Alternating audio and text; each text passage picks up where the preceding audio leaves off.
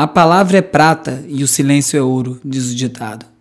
E como todo bom ditado, essa máxima não se aplica a tudo. Tem situações na vida em que o silêncio é estúpido, porque tem vezes que tentam te calar e a palavra é uma arma. Esse e outros assuntos no episódio de hoje do Resumido. Resumido.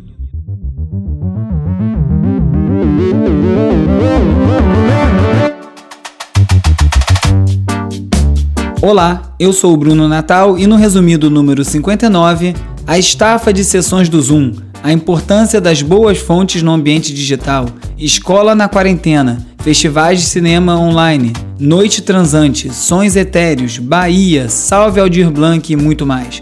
Vamos nessa, resumido. Olá, resumista! Não posso mentir para você, essa edição saiu aos 45 do segundo tempo. tive uns dias bem corridos, acabei não conseguindo fazer tanta leitura quanto eu faço normalmente. Não separei tanto material assim, então capaz do episódio ser um pouco mais curto. Depois você me diz o que você achou. Quem quiser falar comigo, aliás, já sabe onde me encontrar, né? Arroba urb no Twitter, o RBE, arroba resumido.podcast no Instagram, ou então me manda um oi pelo WhatsApp ou pelo Telegram no 21 97 969 5848.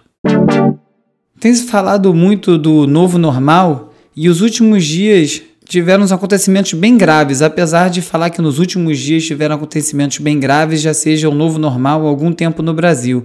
Nesse caso específico, eu estou falando do jornalismo.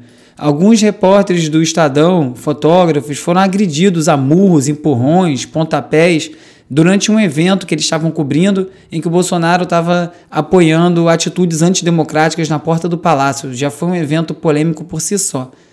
Depois disso, o Bolsonaro, que sempre atacou a imprensa há muito tempo, né, desde o início do governo dele, desde antes, vem sempre atacando a imprensa, tentando diminuir o trabalho do jornalismo, por medo, certamente, mandou alguns repórteres calarem a boca quando tentaram fazer uma pergunta para ele sobre a mudança na polícia que ele está promovendo.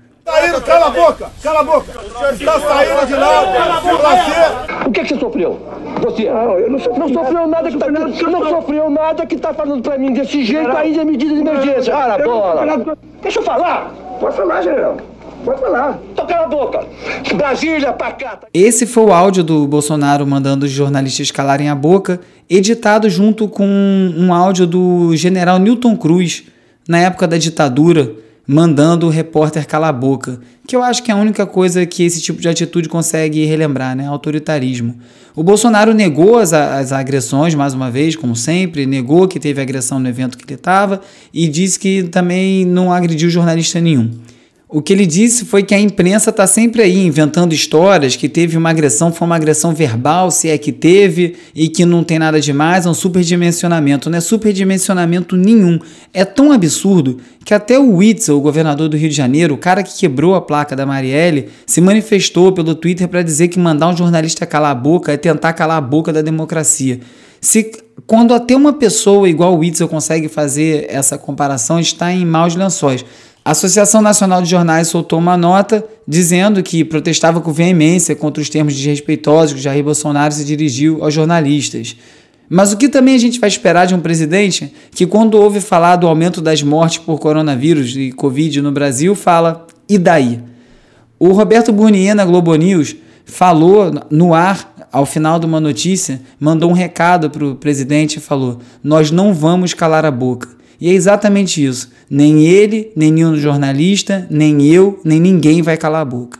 A jornalista Natuza Telly também fez uma fala bem incisiva sobre o que aconteceu. Agora, um presidente da República não se manda não vou nem falar de presidente da República ainda, você não manda ninguém calar a boca. E isso aprende-se desde cedo em casa, é uma questão só de educação. Mas quando um presidente da República manda alguém calar a boca, quem quer que seja, que não é só jornalista, quando ele manda alguém calar a boca, é porque essa é sim uma atitude autoritária do ponto de vista pessoal e autoritária do ponto de vista público. Não cabe. Essa, essa...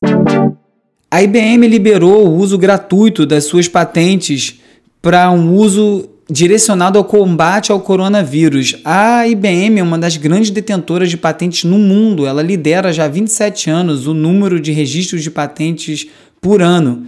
Tomara que alguma dessas tecnologias ajude aí a encontrar uma solução para esse problema. Quem também liberou uma tecnologia de grátis foi o Google, que liberou o Google Meet agora para todas as pessoas. Mas na verdade essa intenção é um pouco mais comercial.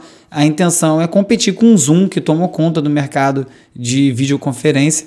E o Google moscou, assim como o Facebook e vários outros, estão tentando correr atrás. Essa quantidade de sessão de Zoom que tem acontecido está levando a um cansaço generalizado, né? Uma matéria do MIT Tech Review estava falando sobre como esse, essa quarentena deveria ser o paraíso do introvertido e na verdade não é o que está acontecendo. Se num primeiro momento quem não gosta de muita interação social achou que beleza, não vou precisar mais ficar inventando desculpa para não encontrar com as pessoas e tal, viu a sua vida em casa ser invadida por eventos, eventos de trabalho, eventos de família, encontros, uma quantidade absurda de, de interações, até acima do normal. E aí tem algumas recomendações para lidar com esse cansaço, que é escrever e-mails mais longos, falar no telefone em vez de ficar falando no Zoom, porque aí você não tem uma câmera te filmando, você pode fazer uma outra coisa, você pode andar pelo ambiente, e isso muda a qualidade da interação. Eu achei isso bem interessante. Eu não tenho tido muita paciência para esse tipo de encontro, participei de pouquíssimos. Os que eu participei, eu, assim, tirando os de trabalho que você tem que participar, eu digo os sociais, assim é, é, é muita demanda, fala todo mundo ao mesmo tempo. E aí eu estava lendo um tweet de um usuário chamado Alexis Gallagher, que eu não sei quem é ele, mas eu vi retweetado por um outro cara no Twitter chamado Nicolas Frota, que eu gosto muito das coisas que ele, que ele publica. E esse Alex Gallagher fez um, um, um tratado sobre quais são as deficiências desse tipo de tecnologia. E o cerne do que ele está falando é o seguinte: quando você está num, num ambiente digital, com um grupo de pessoas, uma pessoa fala e todas as outras ouvem. Isso fica muito mais parecido com uma palestra do que com uma conversa natural. Então, assim, quando você está numa mesa de bar, raramente está todo mundo olhando para uma pessoa enquanto ela fala, a não ser que ela tenha uma história incrível. Normalmente tem conversas paralelas e é natural que essas conversas existam e nem é grosseria. Então, Enquanto não trouxer essa fluidez para as conversas, vai ficar essa coisa engessada que atrapalha um pouco até as pessoas conseguirem se comunicar. E aí ele citou uma plataforma chamada Online Town, que é, é um pouco experimental ainda, não está liberada, assim, não é muito divulgada, em que você tem um espaço virtual, você vê as pessoas na tela e você vai até elas e conversa, e se afasta, e fala com outras pessoas, você consegue conversar com alguém sem estar todo mundo ouvindo, vira uma coisa mais próxima do que seria uma conversa em grupo num espaço público. A Wired fez uma matéria falando sobre como, na época dos especialistas de Twitter, a gente precisa talvez focar na volta dos blogs isso é um assunto aí recorrente, eu falo muito disso, assim, eu tenho blog desde 2003, o urb.cc, tenho atualizado bem menos, inclusive esse podcast nasceu da falta de atualização do blog, e aí acho que foi uma mudança de formato que tinha a ver com o que estava acontecendo agora. Mas os blogs sempre foram um espaço em que as pessoas escreviam, exigia mais de quem escrevia, você tinha ali uma, uma frequência, um estudo, eram textos maiores, então isso gerava um outro tipo de, de troca, um outro tipo de pessoa é, que estava ali se dispondo a, a fazer isso. Era mais difícil você performar bem como um blogger se você só fizesse um monte de, de coisa desconexa, curta, post muito curto e botando. Enfim, esse fluxo de informação é tão importante quanto a informação que está circulando. Como controlar esse fluxo de uma maneira mais organizada.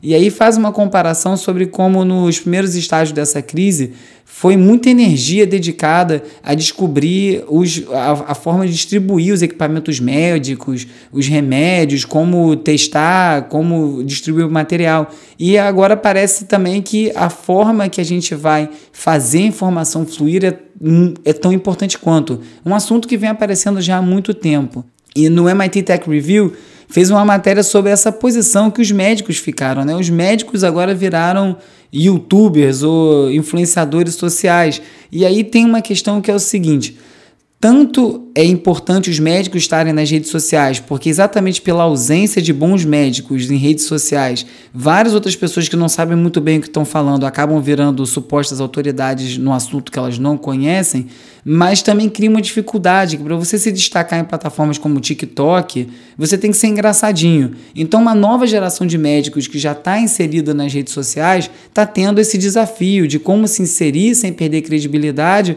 E aí fala do caso do Dr. Van Vingen, que fez um vídeo sobre esterilização, você talvez tenha visto, em que ele botava tudo que ele fez das compras e ele aplicava uma técnica de higienização parecida, de esterilização que você faz num, num, num ambiente operatório para as comidas. Então ele dividia a pia no meio, para um lado botou tudo que chegava e conforme ele ia limpando e esterilizando, botava do outro lado.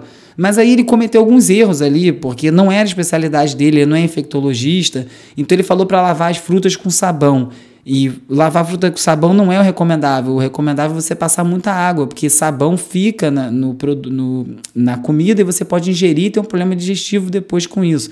Ou então ele falava para você deixar a sacola três dias na garagem antes de botar para dentro de casa. Mas não especificava que se tivesse produto perecível isso não podia ser feito. Então o vídeo tinha já 25 milhões de views, de, de visualizações. Foi o primeiro vídeo do canal desse médico que fez a coisa de coração, com várias dicas boas ali no meio. Mas mas no meio ele mesmo se atrapalhou, porque ele é um médico, ele não é um influencer. E aí ele teve que ele conseguiu negociar com o YouTube, que é uma coisa super difícil de editar o vídeo que estava lá. O Vimeo é uma plataforma que permite você editar o vídeo, é, botar o, o vídeo, é, é, como diz, é, substituir o vídeo por outro depois que ele já está na plataforma. O YouTube não permite isso, mas permitiu no caso dele para tirar essas partes, porque era uma questão de saúde e o resto ele foi botando várias anotações no vídeo para fazer correções. Ficou uma coisa meio confusa.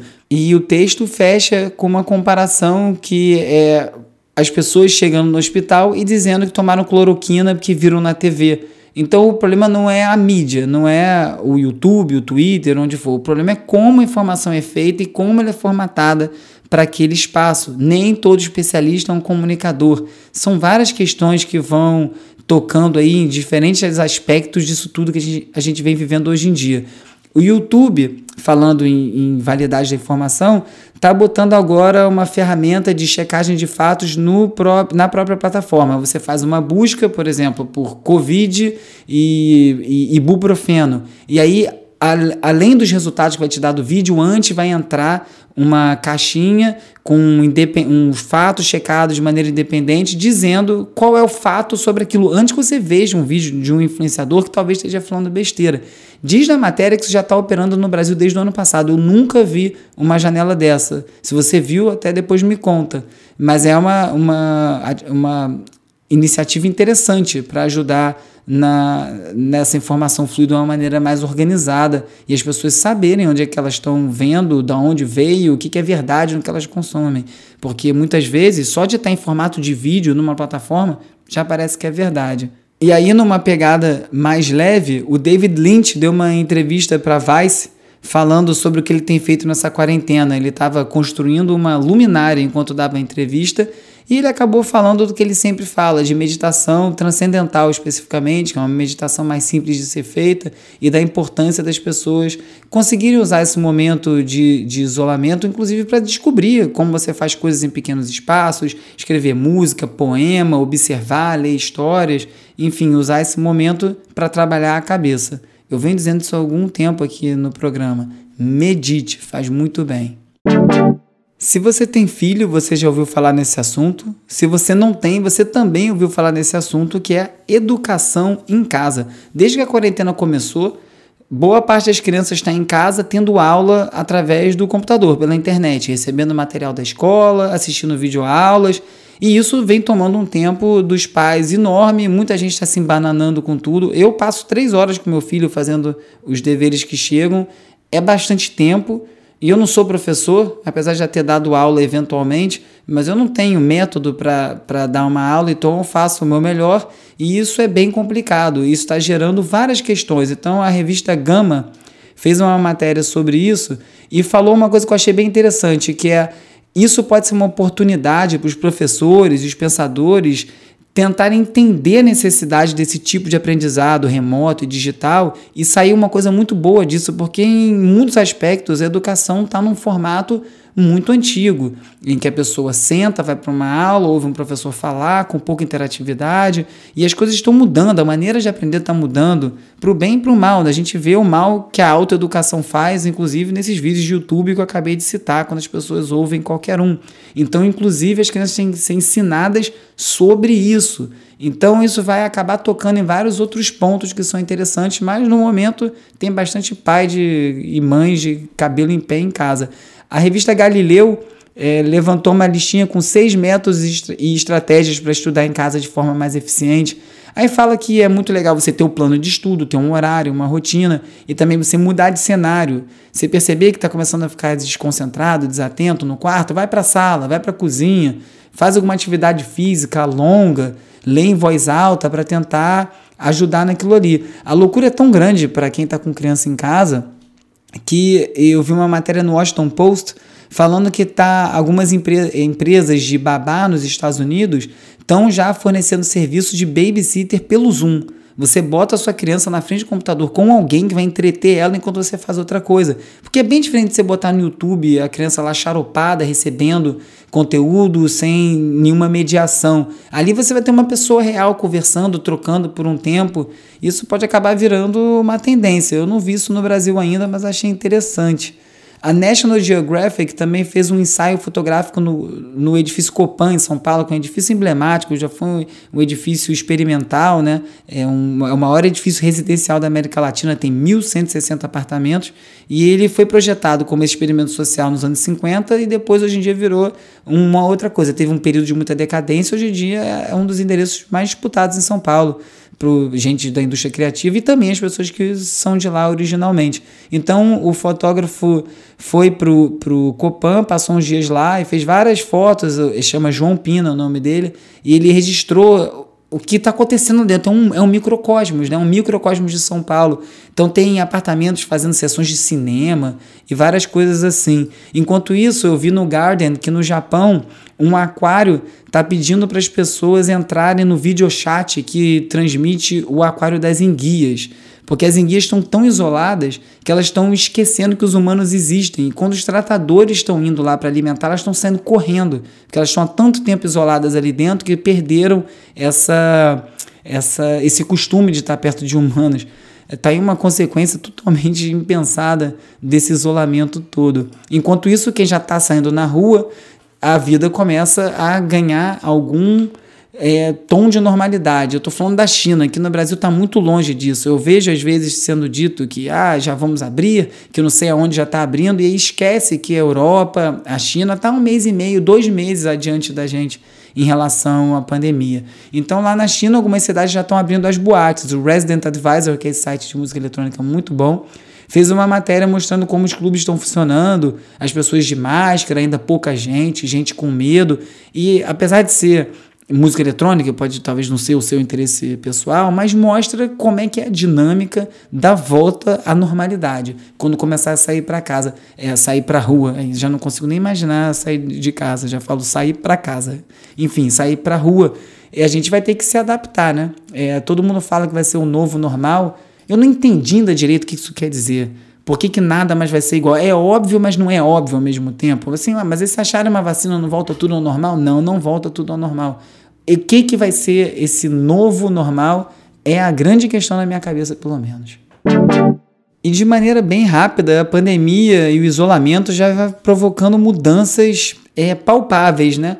Algumas são besteiras e outras nem tanto. Uma delas, por exemplo, é o Instagram. Agora já botou uma funcionalidade para você conseguir adicionar um botão para receber doações enquanto faz um live. Você entra, abre o seu live, escolhe qual é a ONG que você quer é, arrecadar e as pessoas começam a conseguir contribuir a partir do live. É uma coisa que o YouTube está fazendo com o QR Code, mas o Instagram deu esse passo adiante. Trancado em casa, esse monte de gente fazendo live e tudo mais, a equipe pelo Brasil está gerando números absurdos, né? Os 10 principais shows mais assistidos no YouTube em tempo real que tiveram nesse mês, sete foram de artistas brasileiros, seis foram sertanejos, o outro foi Sandy Júnior, que não é sertanejo, mas vem desse universo.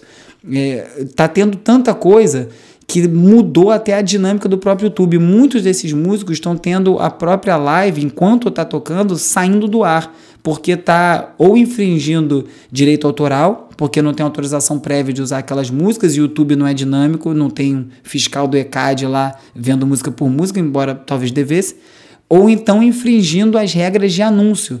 Muitos dos tipos de patrocínio que estão sendo inseridos durante as lives, a forma que os artistas estão vendendo esses espaços, conflita com as regras do YouTube para venda de patrocínio. Eles vão lá e derrubam porque é daí que vem o dinheiro deles. Então já tem aí assim, um, um, um cabo de guerra entre o YouTube e os artistas, porque logicamente está trazendo uma, uma audiência colossal, mas por outro lado, se vier uma audiência colossal que eles só são a plataforma, não adianta muito. Então cai naquele lugar que eu falei na, no episódio passado, e está aparecendo já esse assunto de novo, que são alguns desses sertanejos começando a construir a próprio, o próprio aplicativo para não depender do YouTube. Chama Live Live Brasil, parece que já está a ponto de sair e vai mudar um pouco essa dinâmica. Outro indústria, outra indústria que também fez mudança nesse sentido foi a indústria da moda. Esses dias teve o primeiro desfile virtual, feito da Casa das Modelos. Elas receberam as roupas e foi um grande evento de moda que era para além de, de só das roupas, tinha é, pessoas falando, entrevistas e tal, e está sendo considerado um marco. E essas modelos, elas foram, ficaram desfilando e virou um assunto a casa delas. Todas elas moram em casas enormes, gigantescas. Isso acabou virando um motivo de assunto. O evento foi da CR Runway, que é um, um show desse de moda especial que é da Karen Brightfield.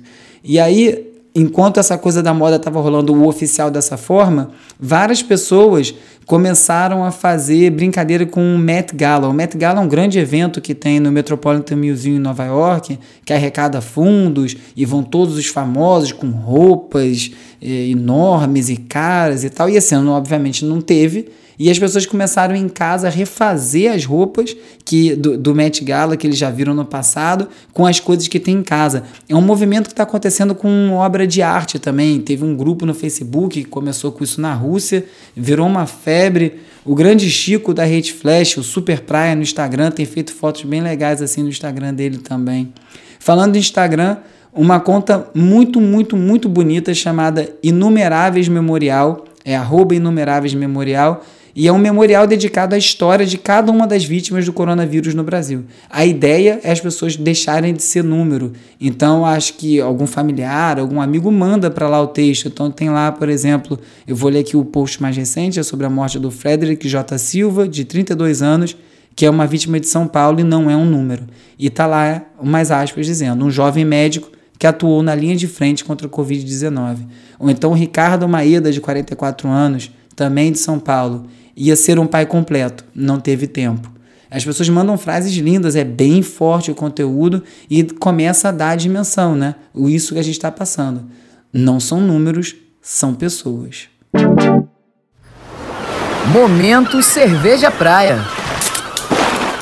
Hora de relaxar com as dicas de ler e ouvir. Conversar hoje com Bruno Natal do Rio de Janeiro, grande amigo, grande jornalista, cara já entrou. Semana passada eu participei de um live com o grande Lúcio Ribeiro, meu colega jornalista, também fundador do Festival de Música Pop Load, e participei lá no arroba Pop Load Music, que está no IGTV deles, foi um bom papo. É, eu sempre gosto de conversar com o Lúcio, falamos de várias coisas, falamos aqui do resumido, contei um pouco as histórias, enfim, eu e o Lúcio a gente tem uma história no jornalismo bem longa, é, uma das minhas primeiras oportunidades foi com ele, substituindo ele na coluna dele, enfim, foi um bom papo, quem quiser ver é só conferir lá. No meio dessa loucura toda de isolamento, vários filmes deixaram de ser lançados. Já falei disso aqui também nos episódios passados, alguns indo direto para serviço de streaming. Agora, uma parte, uma faceta dessa indústria do cinema que está indo bem, por assim dizer, porque é uma exceção e é muito pequeno o caso, são os drive-ins nos Estados Unidos. Uma coisa que nos anos 50 tinham milhares pelos Estados Unidos. Hoje em dia, parece que antes da pandemia tinha cerca de 300 e alguns deles estão aí ativos agora, seguindo várias normas. Os carros estão mais distantes, a entrega da comida, do milkshake, do hambúrguer sendo feito de uma maneira controlada e estão exibindo vários filmes. É uma maneira das pessoas saírem de casa, ter entretenimento e eles estão conseguindo se manter ativos. Quem não está podendo fazer isso são os grandes festivais de cinema e agora eles se juntaram com o YouTube para fazer o We Are One, a Global Film Festival. E estão lá mais de 20 parceiros tá, de festivais com o YouTube. Tá Cannes, Tribeca, Sundance, vários festivais muito grandes é, e vão fazer essa exibição. Vai do dia 29 de junho até o dia 7 de maio. Já dá para achar o canal no YouTube e assinar para receber os alertas. Quem não vai participar é o Salto by Southwest, porque fez a parceria com a Amazon, que eu comentei no episódio passado. Então tá aí uma oportunidade de ver vários filmes, curtas, animações, documentários. Tô curioso para ver o que, que vai estar tá aí em cartaz ainda não foi divulgado. Quem também está oferecendo vários filmes de graça é o Festival Varilux de Cinema Francês, um festival que acontece já há algum tempo também. E eles estão oferecendo 50 filmes até o dia 27 de agosto. Tem Asterix, tem alguns outros clássicos franceses, tem filmes mais novos. É só ir lá no site deles e escolher o que você quer ver, clicar e ver. Tá bem simples, bem feito, legal, mais uma opção para ver coisas.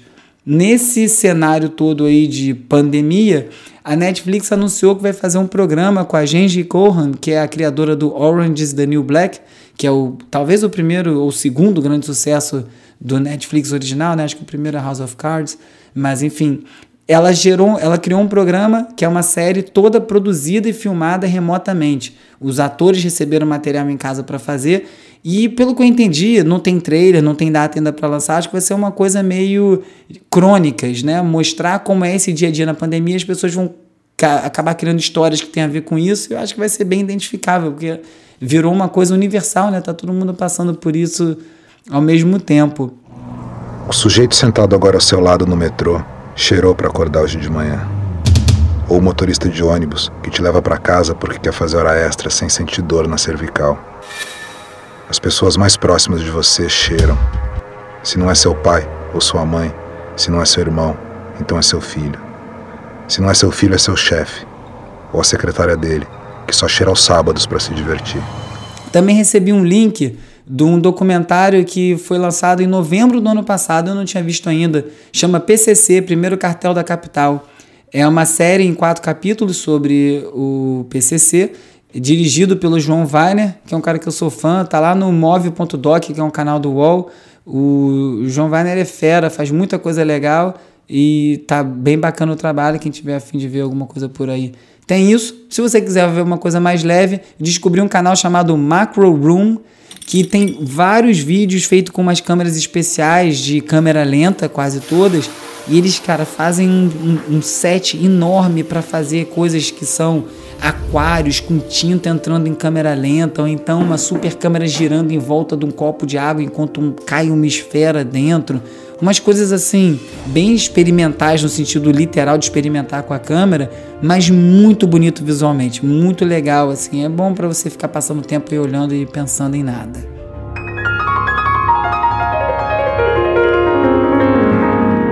Não existe amor em SP. No Benfeitoria tá rolando uma campanha de arrecadação chamada Arroba Existe Amor. É, é uma campanha para arrecadar fundo solidário para a população que está em situação de vulnerabilidade social durante a pandemia, quem não tem onde morar, não tem onde comer. Já foi levantado 139 mil reais. E o mote que puxa para a campanha é uma versão do Não Existe Amor em SP do Criolo, junto com o Milton Nascimento nessa versão. Então, se você tiver um aí para pingar lá e ajudar, vai ser bem legal. Ele já, ele, a meta são 250 mil, então estão a 55%. Tomara que consigam fechar. Uma página antiga que o MPC me mandou, o MPC do Digital Dubs, chama Every Noise at Once. É uma página já antiga, como eu disse, que cataloga os diferentes estilos musicais do mundo existentes e você clica e ouve um trecho de cada coisa. Essa página foi desenvolvida por um cara que era o engenheiro-chefe de uma empresa chamada Econest, que foi comprada pela Spotify que é uma empresa que ajudava justamente a fazer os sistemas de recomendação, ajudava a filtrar estilos musicais, identificar uma inteligência para conseguir organizar os sonhos assim. Chama Glenn McDonald o nome do cara. Só que o site deu um pulo, porque agora não sei se por conta da compra do Spotify, ele está todo integrado com o Spotify. Então, se você separa, por exemplo, por gêneros, ou por cidades, ou por país, tem várias formas de navegar, são umas nuvens de estilos, mas você pode ver de outra forma. Você pode botar, por exemplo, o que, que é o estilo mais ouvido por brasileiros de 25 a 29. Vai dar lá o que, que tem, os estilos, e quando você clicar, vai ter uma playlist para cada um desses estilos. Tá bem, bem organizado.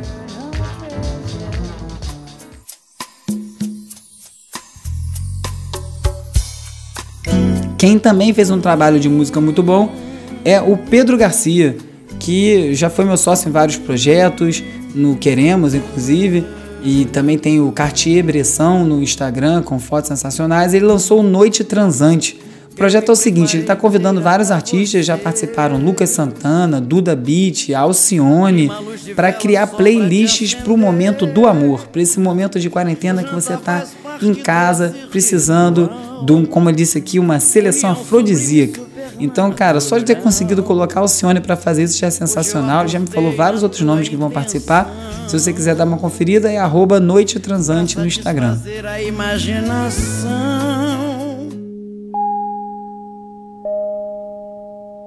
Recebi uma playlist sensacional do Guilherme Guedes chamada Suspender o Tempo. Ele organizou vários sons ambientes, é perfeito você ficar olhando pela janela, olhando para o teto.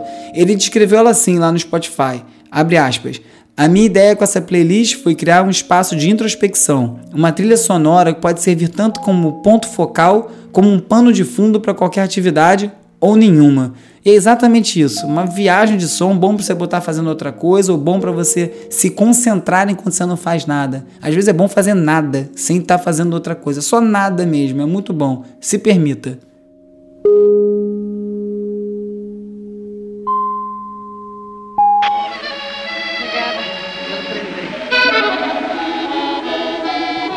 Esse ano tá cruel com a música brasileira, mais um gigante subiu, dessa vez foi o Aldir Blanc, ele estava internado há um tempão, desde o dia 15 de abril, ele ficou no, no, num hospital público, a família pediu bastante ajuda para tentar botar ele num hospital melhor, ele estava com várias complicações e acabou pegando Covid no, no hospital e morreu por isso.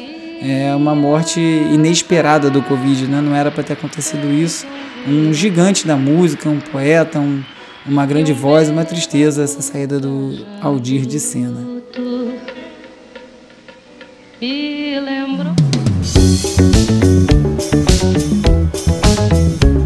Grande lançamento na semana passada foi o registro ao vivo do Gilberto Gil com Baiana System, um show que eles fizeram em Salvador, que era um encontro de gigantes. Todo mundo que tem essa chance de gravar alguma coisa com o Gil sobe 200 degraus na carreira. Tá muito legal, o, o setlist é bem bacana, tem Bob Marley, tem as músicas do Gil, tem músicas do. Tem, por exemplo, nos Barcos da Cidade, Extra, Pessoa Nefasta, e tem lá uma musiquinha ou outra do, do Baiana. Mas o legal é ver o Baiana tocando o Gil. Muito, muito legal, não deixe de conferir. Nos barracos da cidade. Se você gostou desse episódio, espalha para seus amigos, posta nas suas redes sociais, vai lá no Apple Podcasts, onde o resumido é o primeiro colocado na categoria notícias e comentários. Deixa lá suas cinco estrelinhas e uma resenha, assina no Spotify enfim, participa porque ajuda muito e é muito importante a divulgação para poder o programa continuar crescendo. No site www.resumido.cc você encontra posts com todos os links comentados em cada episódio, tudo organizadinho se você quiser se aprofundar nos assuntos. WhatsApp, Twitter, Instagram, eu falei no início do programa, arroba arroba resumido.podcast. A edição de áudio do Resumido é feita pelo grande Gustavo Silveira, mais conhecido como Músico Nerd. Você pode conferir vários tutoriais de música e tecnologia no site musiconerd.com. Eu sou o Bruno Natal, obrigado pela audiência. Semana que vem tem mais Resumido. Mas o sistema diz não. Resumido. Resumido.